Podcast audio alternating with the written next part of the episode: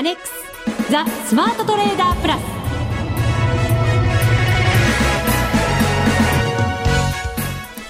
こんにちは内田まさです。この時間はザ・スマートトレーダープラスをお送りしていきます。ザ・スマートトレーダープラスまずは福を呼ぶアドバイザーお二人。今週はお二人でございます。ご紹介いたしましょう。国際テクニカルアナリスト福永博之さん。はいこんにちは。よろしくお願いします。よろしくお願いいたします。そしてマネックス証券の福島正さんです。どうもこんにちは。よろしくお願いします。よろしくお願いいたします福永さん、はい、やっと秘密の小部屋から出られたんですね。別にあの監禁されてたわけじゃないんですからね。そうですよね。それにあの先週もちゃんと僕いましたから。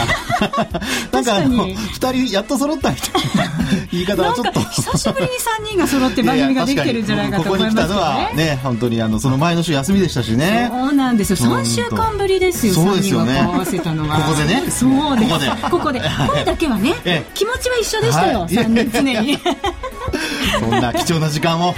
ですよね、はい、さて為替なんですけれども現在ドル円が80円52銭から54銭。歴史的な史上最安値、ね、えー、ドルのね、まあ、対円でですけどね、はい、に今なんかじりじりと近づいてきてるんですよね。そうですね。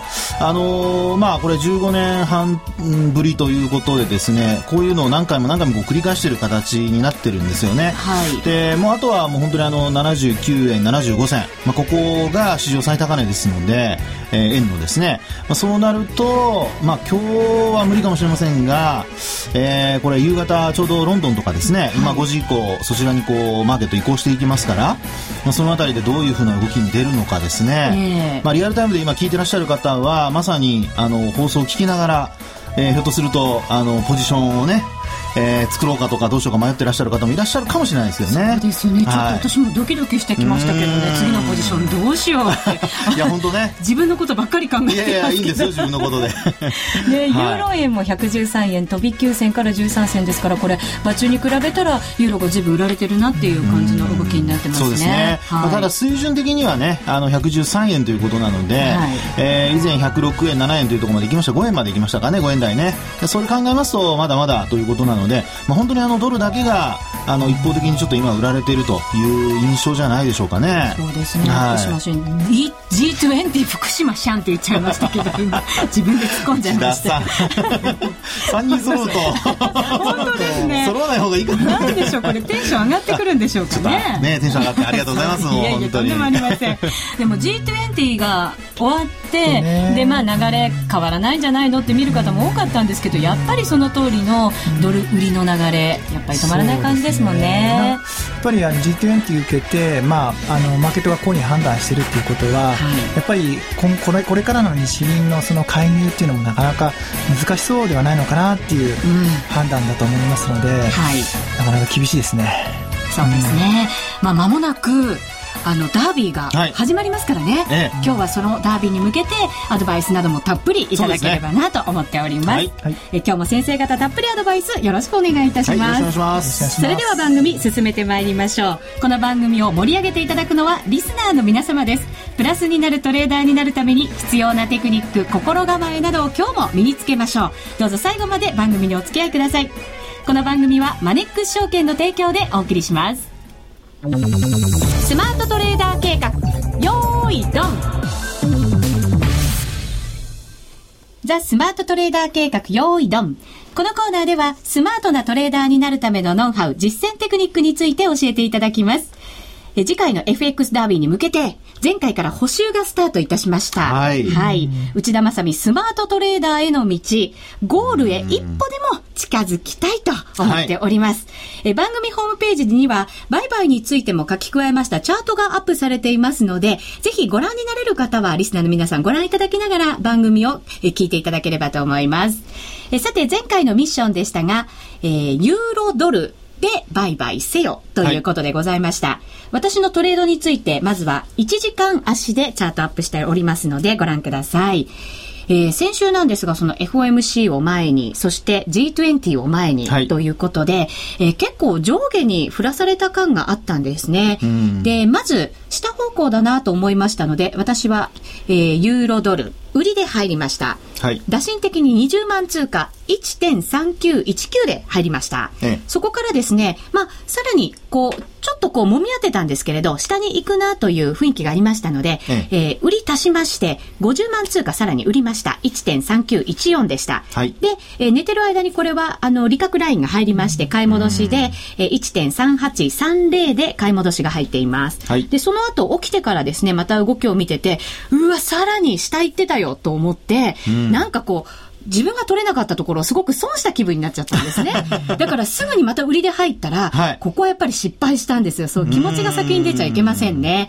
買い戻し、えー、これはロスカットで1000、えー、100万通貨ですね。1.3800で買い戻しをしまして、ここは大失敗のトレードとなりましたが、その後また上に行きそうな感じがしましたので、えー、買いで入りました200万通貨です。はい、1.3919で買いで入りまして、その後順調に、えー、上に戻りましたので、売りで200万通貨1.4008で、えー、利確しました。その後、すぐに土点売りで、はい、はい、今度は入りまして50万通貨です。1.4004で売りで入りまして、えー、次の日に、えー、買い戻し、50万通貨1.3920で買い戻ししました。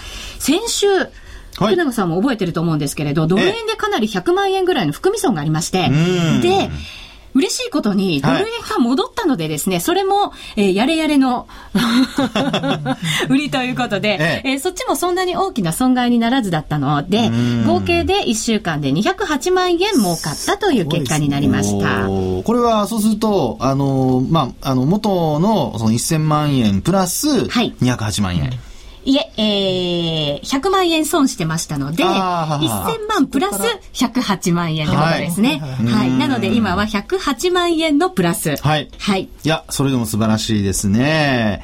あの、まあ、内田さんの話の中で、あのまあ、今回のトレードはですね、あのまあ、下落する過程で売り、それから売りのせをして、なおかつ買い戻した後に、えー、まあ、その後もう一回売りから入ったと。はい。まあ、これはやっぱり、あの、一旦その利益が出ていたという余裕がなせる技ですね、これね。うん、4回目の売りはですね。で、あとすぐにまあ、買い戻しをして、それで、えー、まあ、さらにその後また買ったというところなんですけども、はい、まあ、ここであの、内田さん、できれば、あのまあ、できればというのはですね、あの、内田さんがその、謙遜して表現をしているのかもしれないんですけども、あの、気がしたっていうのがありましたね。下がる気がしたとかね。何回か出てきましたよね、今日。はい。上がる気がしたとかですね。はい、これはですね、実はあまり良くない。良くない。ですよね。確かに。ええ、気だけではダメですよね。そうなんですよね。えー、ですから、まあ、これだけその、理解をですね、あの、ちょうどやっぱりテクニカル的にはトレンドに乗っかった売り買いが行われているということですし、まあ、特に1番目からその5番目まで、まあ、ここまでは下落トレンドの中での、まあ、売り買いというところだったんですよね。で、今度6回目の買い、えー、それからあと、7、8でリグった後に、まあ、8のところでもう一回売り乗せをして、はい、で、えー、9と。まあ、これはいわゆるその、移動平均線から見ると、帰りが非常に広がっているところですよね。えー、ですから、あこういうところで一旦土点売りをしたというですね、これ、こういうトレードが、なんか、毎回だったら、楽しくてしょうがないんじゃないですか、内田さん。そうですよね。えー、毎回できればの話ですよ。いやいや、これはですね、あの、実際に内田さんが行ったトレードなので、あの、実際にこうできたわけですから、まあそういう意味ではですね、あの、自分から、あの、次はできないんじゃないかといういうふうに考える必要は全くなくてですね、まあこういうそのリズム、要は調子のいい時にはこういうリズムで、あの、理解できるんだと。いうふうにこう自信を持って、はい、それで、あの、売買をこれからも続けていければ、まあ、ちょっと本番にね、えー、一時的にこう、なんて言うんでしょうか、あの、ナーバスになってですね、神経質になって、えー、一時的にこう、これ過去2回のトレード見てますと、あの、大きく マイナスになることがありますんでね。そうなんですよね。福島さん、今うなずいていただいてますけど。目の前で。なのでですね、まあ今回は、その気がしたというだけではなくて、まあ基本的にはその移動平均線だとか、あるいはさっきお話したような帰りとかですね、はい、あるいはその価格と、それから移動平均線のこの、えー、まあトレンドの変化っていうんでしょうかね。うん、まあこういうのがしっかり頭にあって、まあ無意識のうちに、えー、まあ売売買していたということだと思うんですけれども、えそういうことがですね、あの、無意識ではなくて、あえて意識して売買できるようになると、さらにあの、自信を持ってですね、え売り買いができるのではないかなと。まあ、前回、あの、100万円ちょっとの含み損がある中でですね、もうちょっとありましたね、200万ぐらいありましたかね。100万円ぐらいですね。100万円ぐらいですか。はい。まあ、あの時、優しくしといてよかったなと。今、私、あの、やっぱり褒めて育てるっていうのが、最近の流行りですから、あの、そういう形で、今日は褒めて終わりたいと思いますね。本当ですか？ありがとうございます。はい、いえいえでも本当に良かったですよ、今回のトレードは。金作り金蔵さんからは、先週のトレードで、福永さん優しすぎですっていうコメント、やっぱり入ってましたね、これ。そうですね。まあ、ちょっとお叱りを受けましたが、結果オーライということで。そうですね。でも良かったです。ドル円が戻ってくれたので、で、ちょっとほっとしましたね。それはなんかこう、はい、ラッキーだったのかもしれませんけどね。そうですね。はい、まあですから、あの、気を許さずに、はい、あの、今回のように、まあ、あの、機敏にこうトレードできるときはですね、あの、やっぱり機敏にトレードを行って、うん、なるべくその、含み損を抱えたようなポジションは長く持たない。はい、これがやっぱり重要なポイントだと思いますね。そうですね。はい、損は少なく、うん、利益はコツコツ積み上げてと。はい。うん、まあ、素晴らしい売り買いのトレードで、これはやっぱり、あれじゃないですか、あの、実際に、えー、今売り買いしてる人、ああ、僕こんなにできるかな、なんていうふうに、内田さんを、おちょっとライバル視してる人が、今回のダービーに向けて、ちょっと増えてきたんじゃないでしょうか？福永さん、なんか今日優しすぎません？先週に続いて。そんなことありません優しすぎますよね。なんかちょっとくすぐったい居心地の悪さを感じるんですけど。居心地の悪さって、内田さん。なんか秘密の部屋からだったんで優しいのかなと思ったんですけど、なんか今日も違いますね。どうしたんですかね。いやいや、まあそれは置いといてですね。あの、あと、最後ですね、はい、あの、これ、えー、チャート、まだちょっとだけいいですか？はい。あの、チャートを見ていただきますと、この部分だけ見るとですね、これ実はトリプルボトムっていう形に見えませんか？どことどことどこがトリプルボトムなんですか、はい、これ、時間で見るとですね、えー、あの、一番下にある1時、はい、次が、これ、まあ、2時頃だと思うんですけども、あ、これは何時でしょうかね、これね。1時半これ1時間足などで、ちょっとこの時間が、なんとなく、ちょっと、これはずれてるんですよね。ずれてるかもしれませんね。はい。はい、なので、まあ、あの、ちょうどこの図で言うと、中央が、あ一番トリプルボトムの真ん中。これが真ん中ですね。はい。はい。そして、今度左肩の方ですね。はい。これが、この図で言うと、23っていうところの横の、すぐ横のところになりますね。はい。そして次の、えー、今度右肩。のボトムに当たるのが、えー、5と7の間のところにある安値。まあ、こうやって見ていくと、まあ、これでですね、あの、一時間足なんですけども、まあ、例えば、日足でトレードする人は、これが、いわゆるその、えー、一時間足で見たトリプルボトムだとすれば、はい、これあの、最初のですね、21時というふうに記されているところのですね、上の高値、これは1.41以上のところですね。はい、これを抜けてくると、さらに上に行くかもしれないというような、まあ、そういう判断にもつながるということなんですね。そうですね。今ここ狙ってるんですよね、はい、私実は。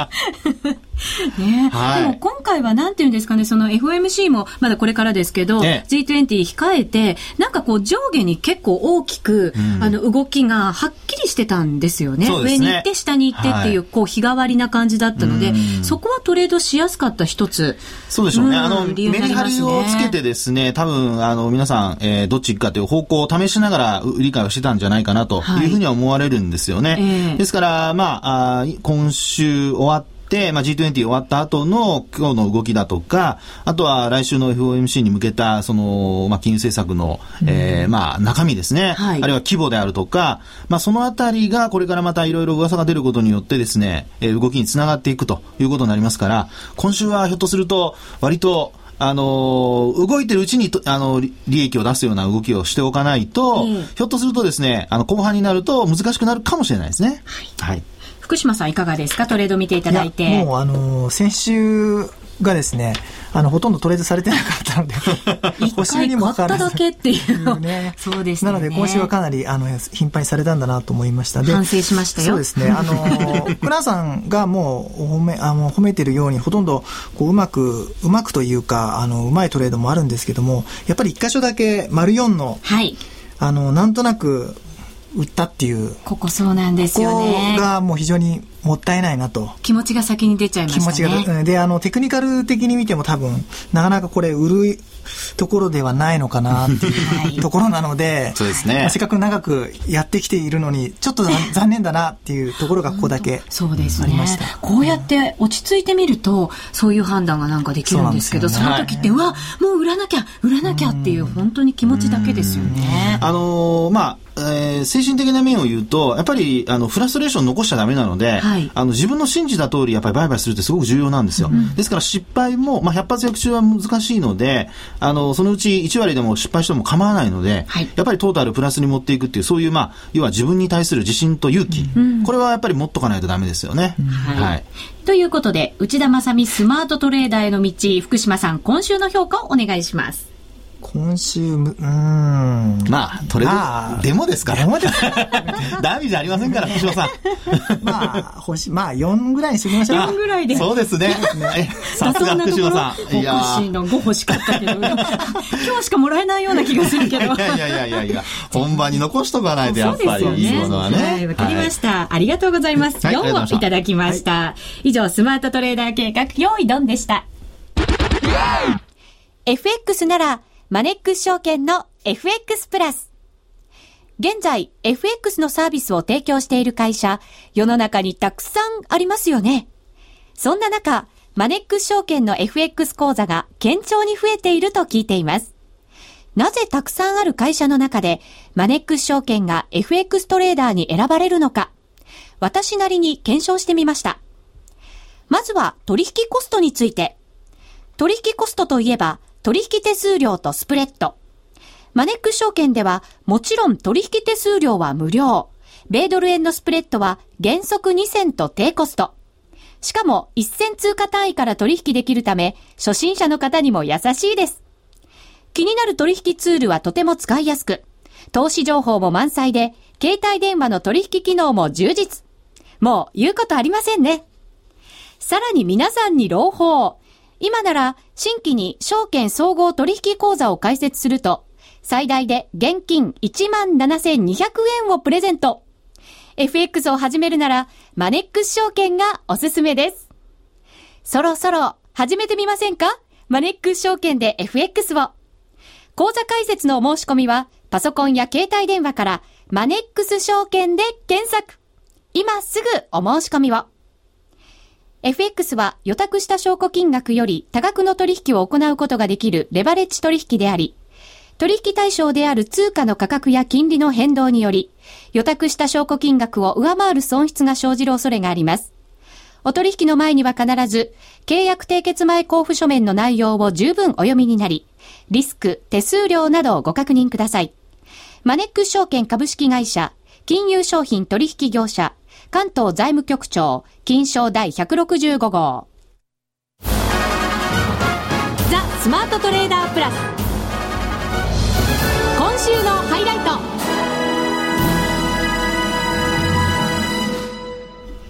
ザ・スマートトレーダープラス今週のハイライトはマネックス証券からお得な情報やワンポイントアドバイスを福島さんと福永さんに伺っていきます。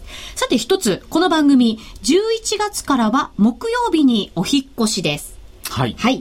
時間はそのままです。うんうん、木曜日、えー、11月4日木曜日16時45分からスタートとなりますので、リスナーの皆さん、お気をつけください。はい。そして木曜日に移りまして、結構すぐにもう FX ダービーが開催されることになりますよね。そうですね。えー、一応11月、うん、まあ中旬ぐらいまでにはスタートして、はい、えー、まあ年末にかけて、はい、えー、第4回目の FX ダービーを開催したいと思っております。はい。今、FX ダービー準備室では、大変な準備が行われてるわけですよ。そうですよね。そうです、ダービーに向けて、はい。だって福島さん、ちょっと豪華な商品とかになったりするんですよね。そうですね。もう年末ですので、えー、今までよりは少しこう、色をつけて。あ、色をつけて。ボーナスキャンペーンみたいなね。そんな感じで、いいですね。華やかに。華やかに行きましょうよ。なんか今、内田さんちょっと拳を握ってませんか？ちょっと手に汗も握ってますけどね、一緒に。はい、一緒に握ってました。いやいや今日のトレード見るとね、あの、これから参加される方も、ちょっと内田さんの手強さを感じてるんじゃないでしょうか。うそうですかね。ええダービーの前にでも、いい成績出すと、決まってダービーが良くないっていう人物あ、そうか。そういうこと言わなくていいんだ。言わなくていいんでした。ね。あの、平常心で。平常心で、そうですよね。この通りできるんですから。トレンドに逆らわず。流れに乗って、アグレッシブに、ですよね、ポイントは。人生と同じです。ちょっと大げさですが。負けばっかりな感じもしなくもないですけど。そんなことはないと思いますけど。まあ、いっか。はい。それに合わせまして、スマトレツイッターもいよいよスタートですよ。あ、そうですか。つぶやきますよ、ブツブツと文句を。いや、内田さんのつぶやきがじゃあ聞こえるわけですね。そうですよ。よう徹してなんかブツブツギャーとか悲鳴なんかも入ったりとかして、皆さん眠れない夜にね、なってしまうかもしれません。お気をつけください。すごいですね。はい。はい。さてさて、忘れてはいけないのはマネック証券の今だけキャンペーンです。はい。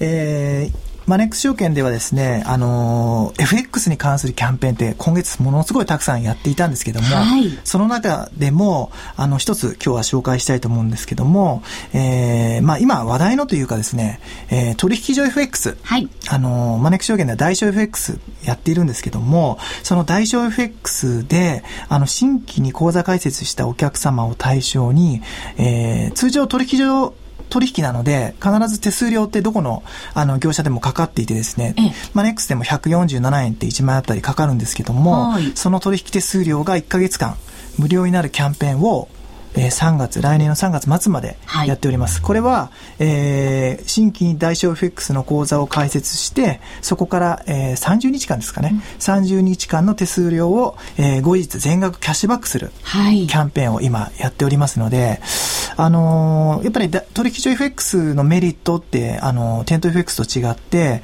えー、まあ、いくつかあって、あの、やっぱりお客様の、まあ、トレードスタイルに合わせて、今、大小 FX の方に、こう、流れているお客様もたくさんいらっしゃいますので、ええ、あの、まあ、板が見える FX、そして、あの、損益通算、先物オプションとの、あの、損益通算ができたりとか、税制優遇という面で、えー、まあ、メリットありますので、一度、こう、まあ、まだやって、ない方ですね、うん、特に、えー、ぜひやっていただきたいなと。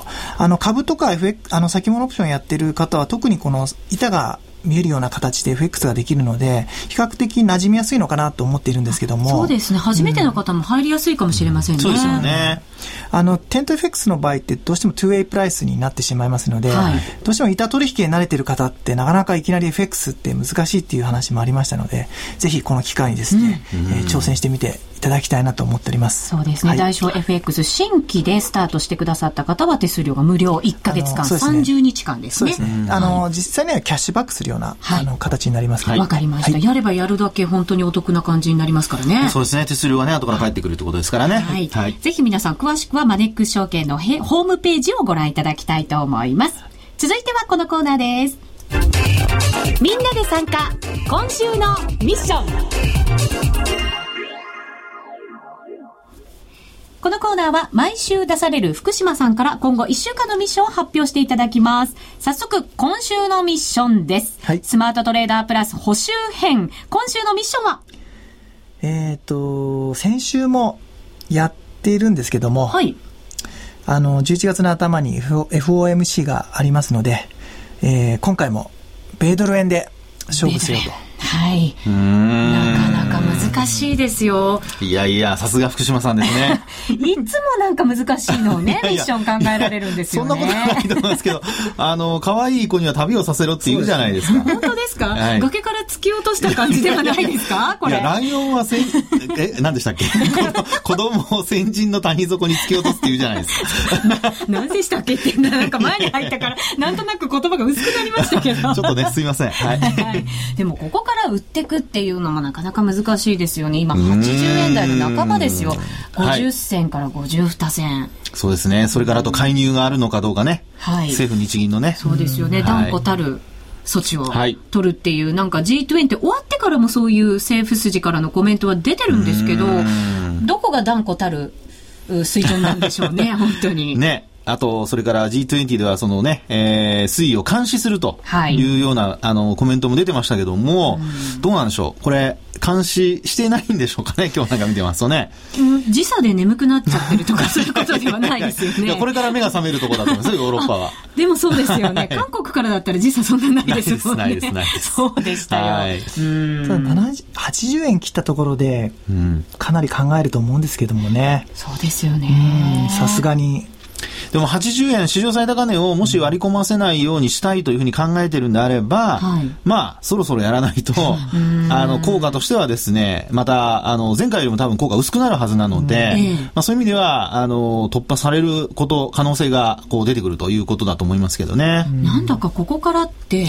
心理戦じゃないですか。なんか探りながら、相手の手を探りながら探りながら。そうですね。まあただその方向としては、やっぱりね、いたずらっ子が徐々にこうね、あの、何かしらいたずらを進めていくように、はい、えー、先に進んでいることはこれ間違いありませんので、えー、そういう意味では、やはり方向をしっかりと皆さん頭に考えて、なんか逆のことが起こるんじゃないかなっていうのはですね、はい、これはもうあくまでもいざという時というふうに考えてやった方がいいんじゃないかなというふうには思いますね。確かにあの前回のそのドル円で大失敗をした時って私水準だけで、もうそろそろ買っちゃってもいいんじゃないかななんて思いながら逆にポンと入っちゃったんですよね。えー、えー、ジップリンさんからコメントいただいてまして、はい、えー、本番でなかったらデモだったから良かったもののという私のそのトレードを見てですね。前回のトレードですね。そうです、そうです、はい。それをリアルトレードでやっちゃってるのが私ですとほほっていう。あら。やっぱりね、そういう個人投資家の方多いと思うんですよね。その通りですね。えー、はい。えー、14日に81円77銭で買いを入れて、同じく売り逃し、売り逃し、はい、えー、しくしく、でも今日はなんとかやれやれ売りができそう、うっちーも同じくやれやれでしょうねと、19日の日、先週の火曜日ですね、はい、にコメントいただいてまして、私もその通りですよ、やれやれの売りで、はい、ようやく戻ったところで、なんとか、こう、売れたっていうことがあったので、そう、ねはい、そうなんですよね。水準だけでやっぱり入ると、ちょっと大変ですよね。ね。ちなみにですね、あの、大衆フェックスの話なんですけども、はい、マネック証券で大衆フェックスやってるお客様の、あの、毎日毎日、こう、縦玉のロング、ショートポジションっていうのを見ているんですけども、はい、ここ1か月間ぐらいですね、ドル円に関して言うと、ええ、ドルのロング、要はドルを買って持ち越しているお客様が9割以上。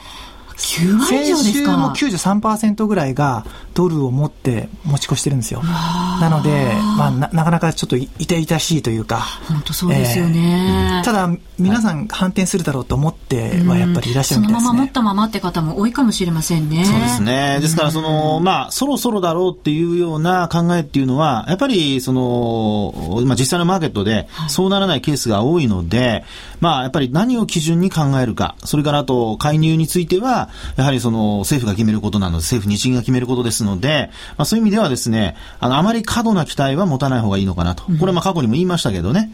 というふうに考えた方がいいと思いますね。はい。はい、以上、みんなで参加、今週のミッションでした。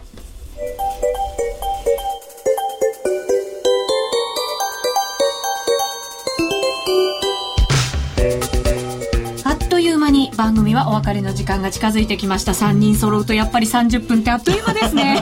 また揃うとって言いましたね。内田さん。最初それで始まって今日はそれで終わるつもりでいますからね。辛いな。若干日に焼けてる感じですよね。あそうそう。夏休みがね、はい、夏休みの間にちょっとあの日に焼けてしまいました。はい、こんがり焼けていい感じですよ、はい、あのホームページにも出しましたようにね。チョコレートを買ってきましたから。そうでした、はい、そうでした。ありがとうございました。美味しくいただきました、はい、力になるといいですね。そうですね、それをパワーに私補習頑張ってこないといけませんね、そうですよね。頑張ってください。今週のミッションはドル円ということですから、リスナーの皆さんもぜひ一緒に頑張っていただけると嬉しいですね、そうですね、はい。まあ、手強い内田さんを相手に皆さんもどこまでもね、力を発揮していただきたいと思いますね。そうですね、はい、そして次回の放送からは、木曜日にお引越しということになりますので、ぜひ皆さんご注意ください。11月からは木曜日にお引越し。時間は16時45分からで同じですからこの辺りもご注目。注意いただきたいと思います。11月4日木曜日は16時45分からスマトでスタートです。はい。ということで今日のお相手はマネックス福島です あと福永でございます。はい。そして内田です。来週も聞いてくださいね。この番組はマネックス証券の提供でお送りしました。